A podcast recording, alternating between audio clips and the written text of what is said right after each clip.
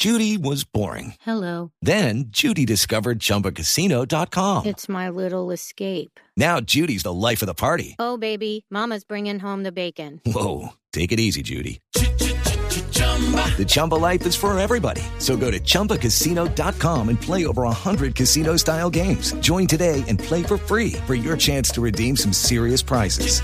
chumba ChumbaCasino.com. Purchase necessary. Void where prohibited by law. 18 plus terms and conditions apply. See website for details.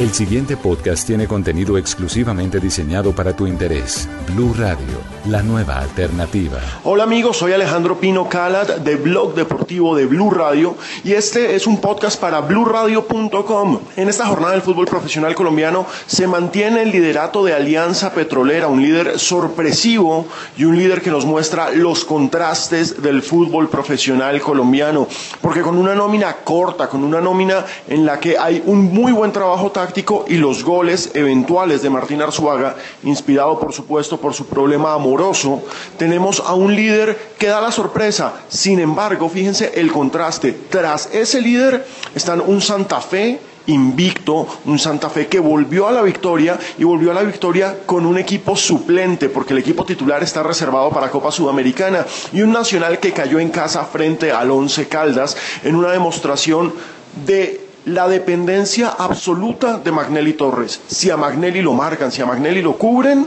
Atlético Nacional no responde y no funciona, y eso lo hizo muy bien el Once Caldas. Pero hablemos de contrastes y empecemos con Santa Fe.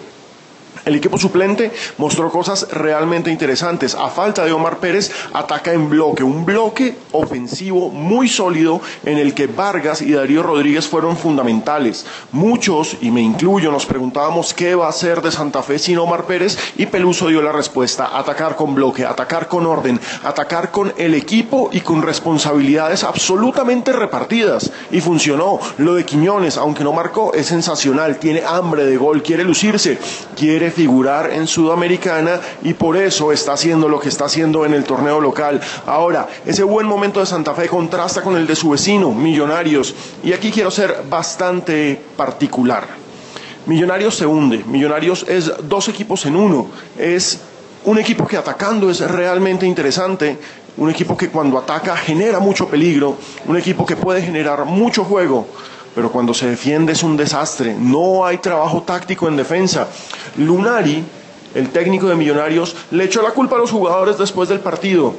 Tal vez no asumió su responsabilidad, tal vez sabe que sus días están contados, porque desde todas partes llegan informaciones de que Lunari no va a seguir en Millonarios. Y ese es el punto. El dueño de Millonarios, no el dueño, corrijamos, el máximo accionista de Millonarios se pone a regar información sobre la salida del técnico. Lleva semanas dando informaciones sobre la salida del técnico. El señor, que es un especulador bursátil, está especulando con Millonarios y con la estabilidad de Millonarios. Y si bien Lunari no era el técnico indicado para el equipo azul, porque Lunari es un técnico novato y se jugó con la idolatría que tiene la hinchada por un señor que en 1996 fue muy importante para un subcampeonato, hombre, Lunari es el que está pagando con la especulación no bursátil, sino de intereses del máximo accionista de Millonarios. Y mientras tanto el equipo sigue en la parte baja de la tabla, lejos de los ocho y sin convencer, porque si bien tiene todo para mejorar, para levantar y para rematar bien el torneo, porque su delantera, su zona ofensiva es bastante valiosa, también hay que decir que atrás es un desastre. Y esos son los contrastes, fíjense, Junior, un equipo que viene de sufrir en la Sudamericana, logra una victoria sobre una autónoma que le hace dos goles y que lo tuvo sufriendo. Nuestro fútbol, inevitablemente de contrastes, inevitablemente de puntos altos y de puntos muy bajos, sigue, continúa. Y aquí todos los lunes en este podcast vamos a hablar de fútbol profesional colombiano. Soy Alejandro Pino Calat, nos vemos de lunes a viernes a las 2 y 40 en Blog Deportivo. Para más contenido sobre este tema y otros de tu interés, visítanos en www.bluradio.com.